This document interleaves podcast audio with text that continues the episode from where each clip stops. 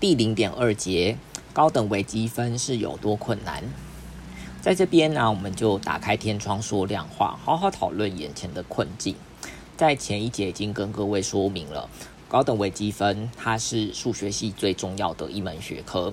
所以就老师来讲啊，当他在开设这门课程的时候，一定就是用严格把关的这种态度来面对。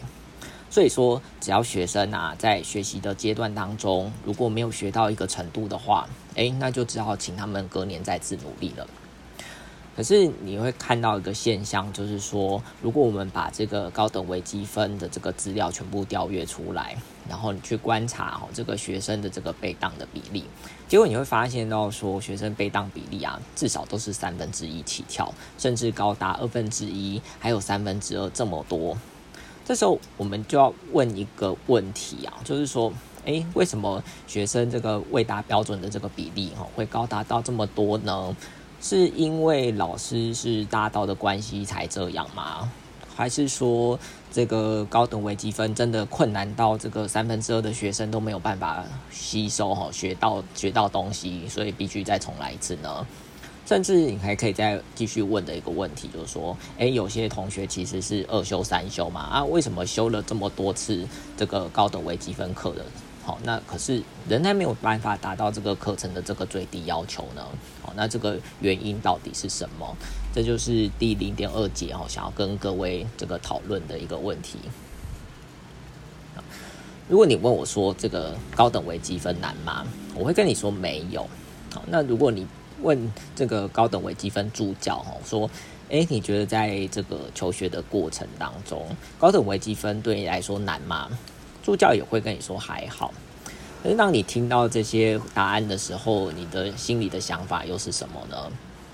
诶，有些人可能就会觉得说，啊。啊，你就老师嘛，老师当然会觉得这个高等微积分不难啊，对不对？啊，助教嘛，助教就学霸啊，学霸当然也会觉得这个课还好嘛，对不对？啊，我我就烂呐，对不对？所以我当然怎么样学都学不好，对不对？甚至这所以这些话，如果是听在这个重修生的耳里啊，好像就是非常的刺耳，对不对？就是你就在讲一些这个这些话，对不对？也没有帮助，对我的这个学习也都没有帮助嘛，对不对？而另外一方面，如果你是还没修这个高等微积分课的这个大二的学生来讲啊，诶，你现在又听到说老师助教觉得高等微积分课不难，诶，可是学长姐又一直跟你恐吓说啊，高维好可怕啊，好困难啊，怎么样的情况之下，啊，谁讲的话才是对的嘛？对不对？啊，或者是说谁说的话才是比较贴近这个课程的现状呢？所以说。甚至如果你是班上吼，比方说微积分科学的还不错的同学来讲啊，你很有可能听到这个学长解说“哎，高维好可怕”的时候啊，可能会带着一个戒慎恐惧的心情来到教室，因为他可能就生怕着哎，你可能也会即将面临到二修三修的情况，所以你可能就会带着这个很大的压力吼来上课。那真的有需要压力到这么大的这个程度吗？那对我来讲，我觉得说在学数学啊，其实应该要保持着一种快乐学习的心态，哈，这是我一向对这个学数学的一个主张，哈。你唯有这个快乐学习的时候，你才可以把这个数学的真正的本质，哈，这个精髓才学到位。如果你一直心中带着很大的这个压力啊，怕被当啊，怕被怎样啊，哈，这种压力不断的一直附加在上去的时候，其实你。你这没办法看到这个数学的本质，哦，所以在这样的氛围下，其实是没办法学好，哈，甚至学的不会快乐。所以说，我们就继续看，好，就是为什么会有这样子的现象嘛？为什么这个高等微积分课，哈，这个没有通过的这个比例会那么多，哈？原因到底在哪里？我要继续做这个讨论。那。这个对老师来讲啊，最常讲的一句话就是说，那学生被当嘛，就他就不认真啊，不用功啊，然后然后所以就就结束了，所以那就明年再来嘛。那可是可是你会反问另外一个问题嘛？那如果对重重修生来讲啊，他修一次、修两次，好修这个修课的这个重修生的这个修课比例也还蛮多的嘛，对吧？因为你就三分之二被挡啊，三分之二这又必修嘛，所以那些三分之二的同学又必须再重来一次嘛。那真的是所有的同学都不认真不用功嘛？哦，那或许是你说他可能是第一次真的不认真不用功，难道第二次也是不认真不用功吗？哦，那可是你有些，我想一定是有些同学会试着哦，想要努力的把它尝试修过嘛，可是最后还是悲剧收场，对不对？所以说老师怪罪学生啊，好像这样子怪来怪去，好像也没办法解决任何的问题，对不对？可是我觉得。除了这种怪罪的这个情况，哈，这件事情或许我就先不讲嘛。我觉得我想要提一个一个事情，就是会发生这样子，哈，就是被当比例偏高，然后就是反复上演的这种情境，哈，一直出现的原因，哈，有什么呢？比方说，哦，以其中一个理由，哦，就是，比方说你把这个微积分课跟高等微积分课，哈，这两门课拿出来相比的话。那你会发现到说，大家都还应该都知道说，微积分课哈，计算居多，证明偏少。可是高维的课啊，证明偏多，计算偏少嘛。好，所以这是多数同学应该都都相信哈，知道的一件事情。所以说，如果而且你你在这个证明这件事情啊，哈，做这个数学论证的时候，基本上这个练习哦，就是比较不太熟悉嘛，哈，就是平常练习的不够的情况之下，哈，那当然就会觉得这个高等微积分课很难，对不对？可是另外一个哦，其实另外一个隐藏的因素啊，其实是学生不太清楚的，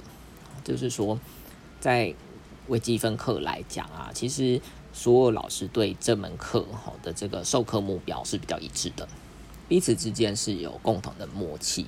好，然后知道说学生在微积分课哈应该要学什么，那什么样是次要的。可是对高等微积分课来讲，这个共识其实上其实基本上是不存在的。好那这个共识不存在这件事情啊，为什么是有关着这个学生修课的这个通过率呢？在继续申论之前呢，或许我们要先讲清楚一件事情，就是你要怎么确定哈？怎么知道老师对于高等微积分课哈的这个共识度的这个是有多大呢？所以，比方说，我们就把这个高等微积分课的课程大纲哈，历年课程大纲全部拿出来，你会发现到一件事情就是。这个里头啊，一定会有一个单元哦，叫做连续函数。我们就拿这个连续函数这个单元哦来做讨论。如果你看到说，哎，历年的课程大纲都有这个连续函数的单元，所以你就推论说，哎，老师之间在这个连续函数这个主题，这个彼此有共识，这样子的推论是对的吗？实际上，哦，这样的推论是有问题的。这是因为这个连续函数这个词啊，其实是一个非常非常大的框架。那你要用什么样的方式去诠释连续函数这个单元哦？这个才是问题所在。也就是说，高等微积分课啊，其实有一个特色，这个特色是常常有一个概念，可是你却有好几套说法的这种现象。所以，比方说，如果你去修 A 老师的课，他可能会是说：“哎，我们今天是来探讨这个时数轴上的连续函数的一些问题。”如果你修了 B 老师的课，你可能会修到的这个情况是说：“哎，我们来探讨这个 Rn 哈，也就是 n 维度的这个欧式空间哈上头的这个连续函数的一些现象。”如果你修到西老师的课呢，他可能会用一种这个抽象化的方式，好，比方说我们现在要考虑一个叫做 matrix space 哈度量空间，那在这个度量空间当中，可能会有所谓的 topology 哦，有这个 open set 有 close set 好，然后在这上头哦，你们就来开始定义什么样叫做连续函数哦，用这种方式去诠释这个连续函数的单元。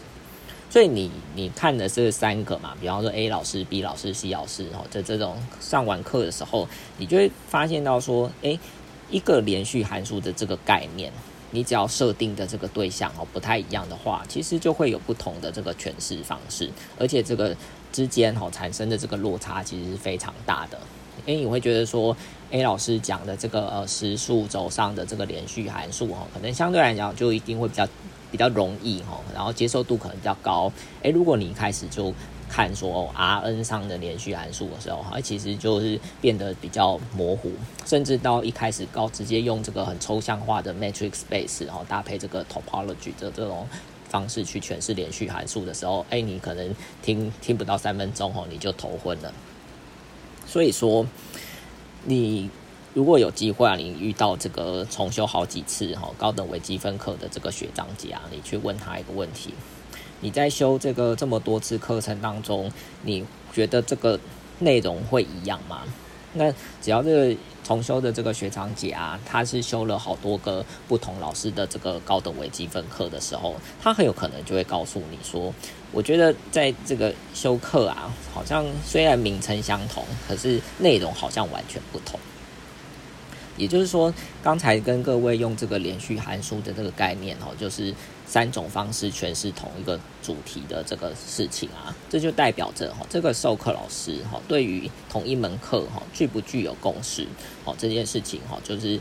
非常的非常的重要。因为当这门课不具共识，所以老师就会用他自己的心中想的这种策略哈去诠释这个课嘛。那你除了这个学到精通的人呐，你才会知道说哦，原来 A 老师、B 老师、C 老师哦，虽然都在讲用用三种不同的面向去讲这个连续函数，他们其实道理是一模一样的。可是对于初学者啊，或者是你学了可是没有学到位的同学来讲啊，其实你不会发现到这件事情，所以你才会觉得说哦。A 老师讲的连续函数跟 B 老师讲的连续函数跟 C 老师讲的连续函数好像都都不太一样哦，虽然词都叫连续函数，好或者你我们再再用另外一个方式哈，再让大家了解说这个课程的这个共识程度的差异啊。比方说，你把这个你到图书馆把所有的这个高等微积分哈，或者是数学分析的这个教科书哈，全部拿出来翻一翻。你就会发现到说，这个教科书的这个内容啊，其实难易的这个差异度也是非常非常大。换言之啊，只要这个老师选定了哪一本教科书，其实大概也会决定了学生在这门课的这个通通过率的高低嘛。因为他选的可能是一下就是选到这个非常抽象的概念，然后所以当你教出来的时候，哎，学生其实就听不懂。那或者是你你选了一本哦比较浅显易懂的的这个书的时候，哎，学生其实接受度变高，而接受变高，所以了解的这个程度也很有可能会提高嘛，所以是这样子的这个概念。所以说，如果你修我的这个高等微积分课的时候，那我要怎么样去这个解决这个这个课程的这个共识度的这个问题呢？我现在做的一个第一件事情啊，就是说我想要写一份这个适合于各位同学的一个这个高等微积分课的这个教材，因为在坊间的这个高等微积分教科书啊，基本上没有一本书让我觉得非常满意，然后可以直接当成上课用的教材。这每一本教科书其实都有优点，也有美中不足的地方，所以。我想要这个自编一个教材，哈，是希望整理出每一本书的这个优点，好，然后重新改写成课程讲义，然后再拿来上课使用嘛。那这可能就是一个解决的这个方法。